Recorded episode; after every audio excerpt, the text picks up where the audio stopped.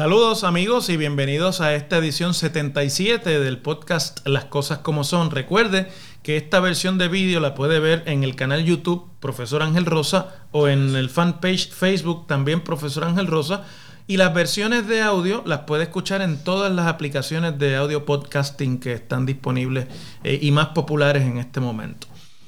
Esta semana, luego de un descanso eh, de unos días, retomo la discusión con ustedes y hablaré sobre el incidente alrededor de la inminente erradicación de cargos por la oficina del panel del fiscal especial independiente contra la legisladora del proyecto o del movimiento Victoria Ciudadana, uno de los partidos eh, nuevos en el panorama político electoral puertorriqueño.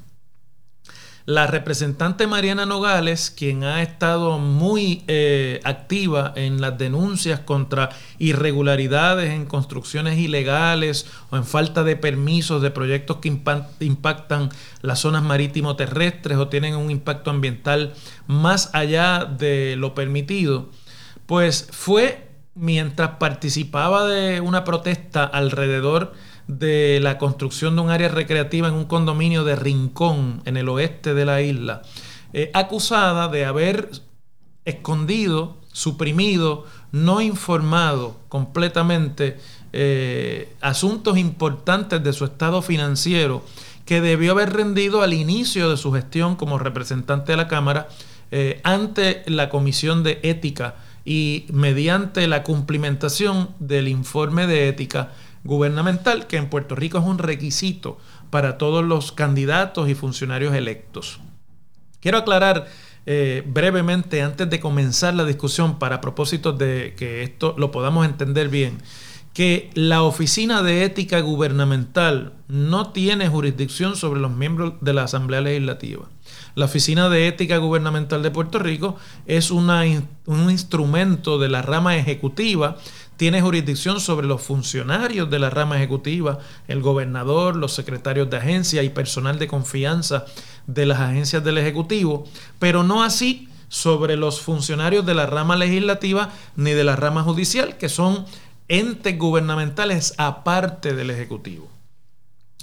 Pero se legisló por allá por el principio de la década de 2010 eh, que la legislatura utilizaría el informe de ética gubernamental que todos los funcionarios bajo la jurisdicción de esa oficina cumplimentan anualmente como el documento base para auditar la propia legislatura a los eh, miembros de esta y para obviamente poder comparar los estados financieros de un legislador cuando llega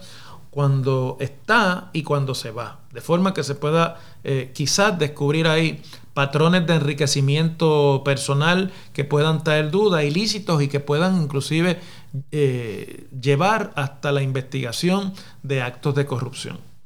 Esa es la razón por la cual se habla en este caso del informe de ética gubernamental, aunque la jurisdicción disciplinaria de la ética eh, en la legislatura la tienen las comisiones de ética, tanto de la Cámara de Representantes sobre los miembros de la Cámara, como la del Senado sobre los miembros del Senado. Y el juicio final de si un miembro de la legislatura permanece o no en esta corresponde a la misma Cámara Legislativa y no a ninguna agencia de gobierno ni tribunal alguno. Nadie, ninguna instrumentalidad de gobierno puede separar de su puesto a un legislador que no sea la propia Cámara para la que fue electo. Y eso lo quería aclarar para que no nos confundamos. Dicho esto, la representante que ha, eh, como ya dije, ganado mucha notoriedad en las causas ambientales y contra la corrupción y el traqueteo que se da en muchos de los procesos de permiso de, eh, construcción y obra eh, privada en Puerto Rico, fue acusada de que, en términos generales, mientras protestaba por un proyecto que impacta la zona marítimo terrestre en Rincón,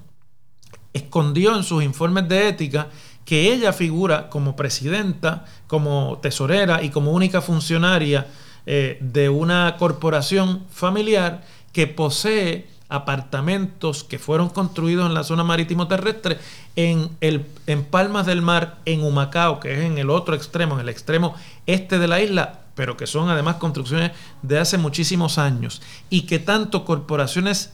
que están a nombre de ella como de su mamá, Rita Molinelli, administran este tipo de propiedades, eh, que es una especie de eh, señalamiento de hipocresía política por parte de la legisladora. Todo lo cual en el mundo político es comprensible, es válido y es parte del juego. Ahora, el, el problema se complica cuando tratando de defenderse de esos señalamientos se descubre y la representante maneja muy mal el hecho de que ella no informó eh, a la legislatura que era miembro de esas corporaciones, que tenía esas propiedades, que devengaba ingresos como parte, o esas corporaciones devengaban ingresos como parte de su actividad de negocio, y que eso es parte de sus haberes económicos que tenía que haber eh, informado. Y eso sí se puede constituir en una falta ética, en una, en una conducta que puede ser inclusive eh, condenable, inclusive podría conllevar multas administrativas y otro tipo de sanción que en efecto le fue impuesta por la Cámara de Representantes y por la Comisión de Ética, que el año pasado le impuso una multa de varios miles de dólares y además le, eh, le amonestó públicamente y oficialmente sobre el tema de haber escondido esto. Pero eso es una, una, una, una, jurisdicción legislativa y queda pendiente, quedaba pendiente la investigación de esas denuncias en lo que pudiera conllevar violaciones a las leyes de Puerto Rico. Y ya hay pues no hay ningún tipo de inmunidad. Un legislador que viole una ley está igualmente, eh, es igualmente procesable que cualquier otro ciudadano. Por lo tanto, el procesamiento de potenciales violaciones de ley de un funcionario electo en Puerto Rico está a cargo en, eh, de forma eh, compartida por el Departamento de Justicia y por una oficina que se llama del Panel del Fiscal Especial Independiente, que es una oficina creada en los años 80 en la administración del ex gobernador Rafael Hernández Colón para independizar del andamiaje de justicia del Ejecutivo directamente el procesamiento de funcionarios electos que podrían haber levantado, dado en el caso de que fueran de partidos contrarios al de la administración, el, el elemento de persecución política, darle independencia y de esa forma procesarlos. ¿Cómo funciona? Bueno, el Departamento de Justicia, a través de su unidad de asuntos del Contralor e Integridad Pública, hace una primera evaluación de las denuncias que pueda haber y de las posibilidades de que esto se constituya en violaciones de ley. Y a base de esa evaluación, o en base a esa evaluación, hacen un referido al panel del fiscal especial independiente que lo componen tres ex jueces o ex juezas que deben pasar juicio sobre ese primer informe preliminar, determinar si hay la suficiente evidencia como para constituir la posible acusación de un delito o si amerita además investigarse más a profundidad. Y tras eso, entonces, si deciden eso, eh, pues entonces tienen la potestad de, de entre un grupo de abogados contratados por la oficina, darle a uno de ellos la función de fiscal para ese caso en particular. No son fiscales del Departamento de Justicia, no pasan por el nombramiento del Ejecutivo y la confirmación del Senado, como el resto de los fiscales de justicia. fundamentalmente son abogados privados a los cuales se les contrata por esta oficina y cuando existe una causa contra un funcionario público electo, o de la rama ejecutiva también, pues entonces se les nombra eh, fiscales especiales independientes. Los fiscales especiales independientes pueden ampliar la investigación, pueden eh, utilizar la misma información que eh, hace o que provee el Departamento de Justicia, pueden básicamente conducir todos los elementos de una investigación criminal y después de terminada esa investigación, entonces recomendar la erradicación de cargos criminales que no tienen que pasar por el Departamento de Justicia, que no tienen que pasar por ningún otro filtro que no sea el que ya les expliqué. Y en esta etapa es que la propia representante Mariana Nogales y el coordinador general del partido al que pertenece Mariana Nogales, el movimiento Victoria Ciudadana, que es un partido que se inscribió para participar en las elecciones de 2020, que logró una votación significativa de casi el 15% del voto, en un hecho sin precedente en la historia política reciente y que logró elegir la representación por acumulación que postuló tanto a la Cámara de Representantes como al Senado. En la Cámara salió electa la, representante Molinelli. Convocaron tanto ella como el coordinador general, que es el ex representante y ex candidato de Victoria Ciudadana a la alcaldía de San Juan, Manuel Natal,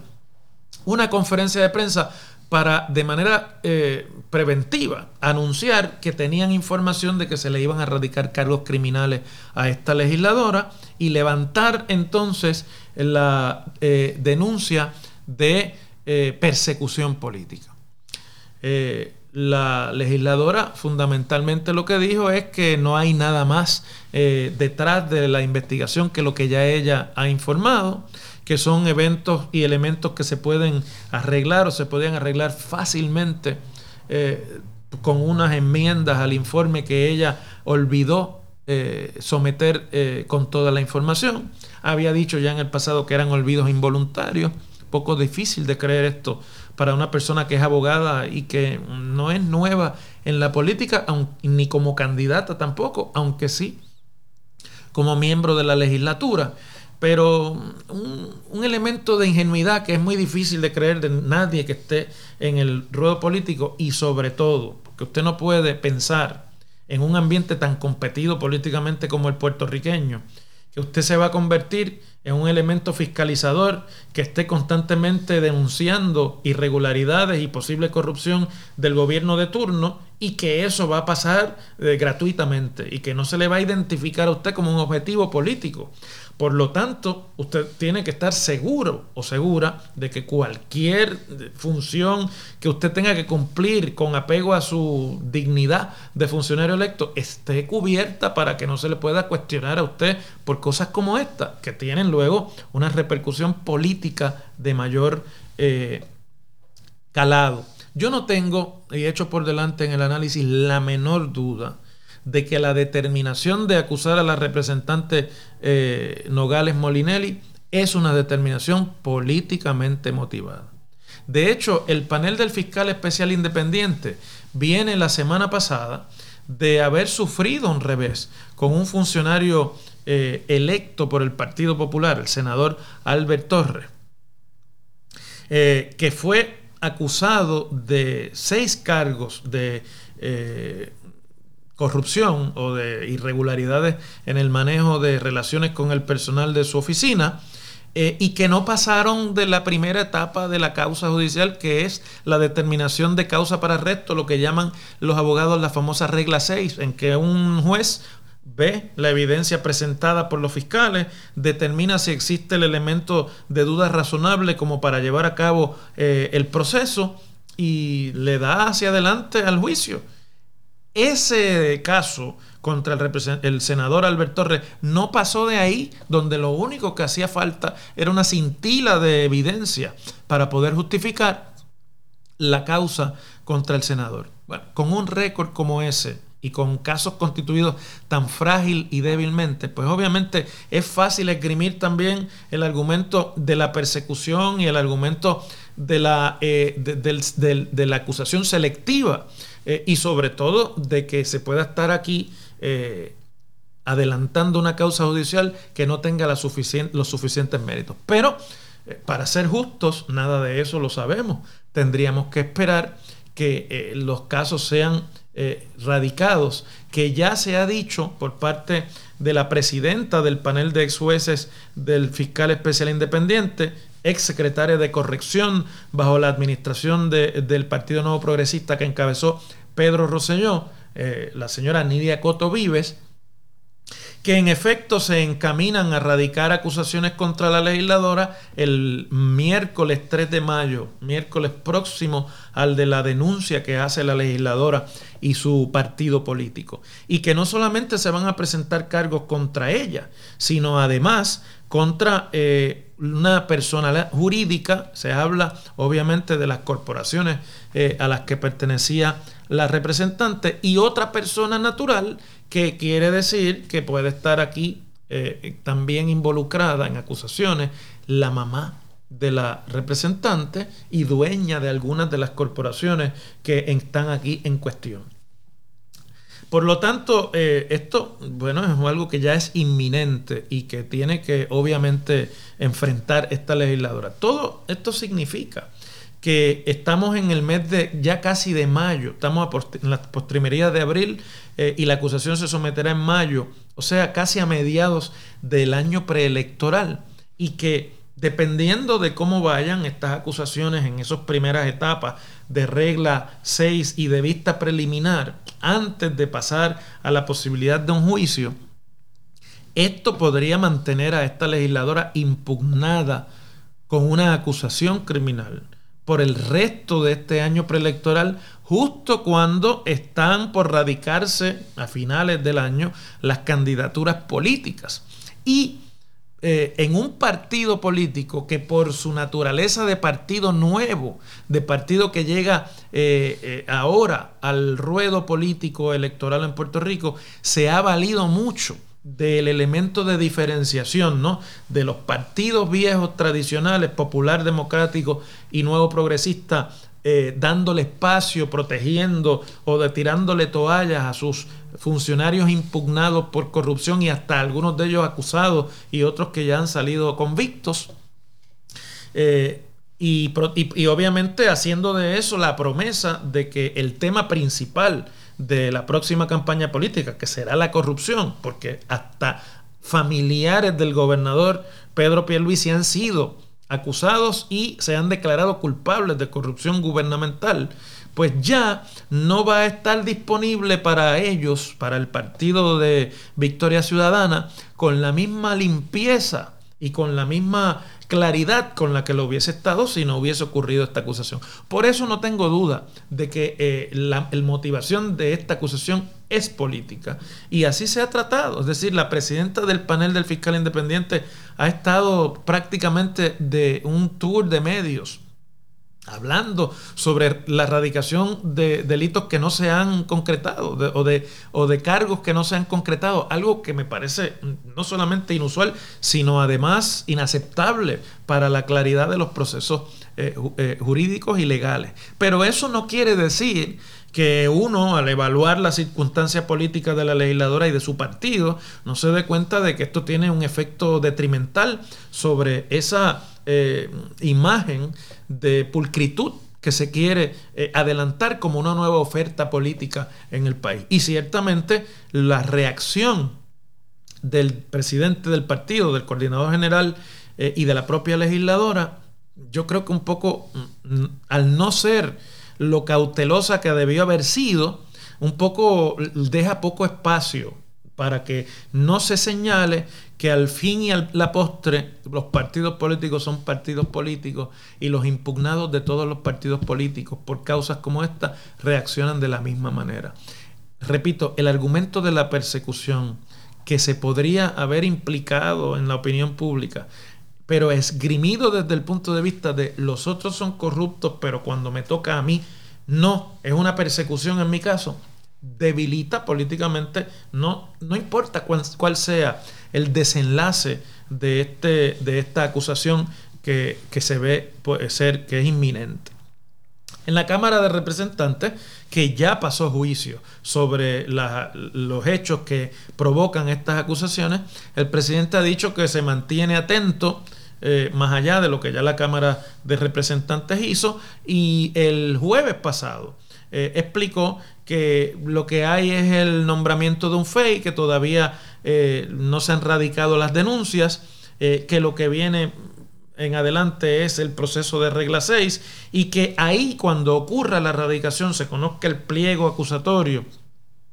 que debe someterse con la radicación, entonces lo más que puede ocurrir es que de la Cámara se radique una queja internamente contra la legisladora por las cosas que no sabemos todavía y que no hayan sido juzgadas por la Cámara, y que bueno, de, tener algún otro desenlace, si se determinara causa probable, pues entonces ya te tendrían que tomar otras medidas como plantear una nueva querella contra la legisladora que podría inclusive llevar a su separación, como ya dije, de su puesto electivo. Son temas muy técnicos en derecho que por la naturaleza misma de lo que ya ha adelantado la presidenta del panel de involucrar terceros que no son funcionarios públicos, corporaciones, va a estar obviamente, es una causa plagada y va a estar plagada de emociones y de elementos técnicos que de, pasar de la etapa de regla 6 evidentemente van a mantener a la representante muy ocupada. Pero volviendo al plano de lo político, esta acusación es como, es casi una acusación de libro de texto, de la vieja máxima que los romanos esparcieron en su imperio y que hemos heredado en todas las sociedades occidentales desde entonces de eh, divide y vencerás. La táctica del divide y vencerás. El Partido Nuevo Progresista, que está en el poder, que tiene control de los instrumentos de justicia del Estado, que además ha enfrentado muchos casos de corrupción, inclusive de familiares de su presidente y actual gobernador en este cuatrienio, tiene y se da cuenta que tiene en sus manos por la torpeza de este asunto un, caso que le permite, si no empatar el juego, igualar a todos los actores políticos en el tema de la corrupción. Y por lo tanto han puesto en marcha un plan político que no está mal pensado y además que yo pienso que le está saliendo bien. Porque no solamente tienen en sus manos una posible acusación que va a impugnar la integridad, la honestidad, el proceder de una funcionaria electa por un partido que les ha fiscalizado mucho, sí que también tiene y engendra la posibilidad de crear la división dentro de ese movimiento político. ¿Por qué digo eso? Lo voy a explicar brevemente. Victoria Ciudadana es un partido que se compone de dos fuerzas políticas que ya intentaron en el pasado ser partidos por su cuenta. Uno fue el movimiento Unión Soberanista y el otro fue el Partido Puertorriqueño de los Trabajadores, o por los Trabajadores, el PTT, que es un viejo remanente del Partido Socialista Puertorriqueño de los años 70 de Juan Maribraz y Carlos Gallizá. Y esas dos fuerzas que, que, compitieron en las elecciones de, por ejemplo, de 2012 o en las elecciones de 2016, encontraron que de esa forma no tenían una oportunidad, tampoco tenían un liderato carismático, que luego reclutaron en la figura de Alexandra Lúgaro, y forman este partido, Movimiento Victoria Ciudadana, que une a las, a las personas que estaban en el MUS, en el Movimiento Unión Soberanista, con las personas que están en el Partido de los Trabajadores, del cual la representante Nogales fue candidata a comisionada residente en el año 2016. Y al tener esa eh, unificación tan eh, diversa, ¿verdad? De dos fuerzas políticas que componen un partido, pues ahí hay unas diferencias. Cuando usted mira la representación eh, legislativa de las dos, en las dos cámaras, un escaño lo ocupa una persona del PTT, el otro escaño lo ocupa una persona del MUS. Es el caso, por ejemplo, del Senado. Aunque no es así en la Cámara, porque en la Cámara hubo otro asunto con el entonces candidato y analista político Néstor Duprey, que con unas denuncias hechas por su entonces esposa fue sacado prácticamente de la papeleta por la dirección entonces del partido, en la que figuró prominentemente como eh, disciplinadora la hoy acusada o casi acusada representante Nogales. Pero esa composición entonces hace que el partido no tenga otra que reaccionar de una manera clásica, tratando de fortalecerse hacia su interior y de denunciar lo que ya han denunciado como una persecución del establishment político partidista en Puerto Rico contra una fuerza incipiente. Y ahí el plan del PNP sale victorioso, sale airoso, porque casi que los pone a comportarse como si se hubiese comportado, como se hubiesen comportado el Partido Nuevo Progresista y el Partido Popular Democrático, quitándole un poco la franquicia del argumento aquel de que rojos y azules son iguales. Y ahora resultaría que también estos violeta también son eh, iguales. Esa, esa es, una, eh, es un efecto político que no se debe menospreciar.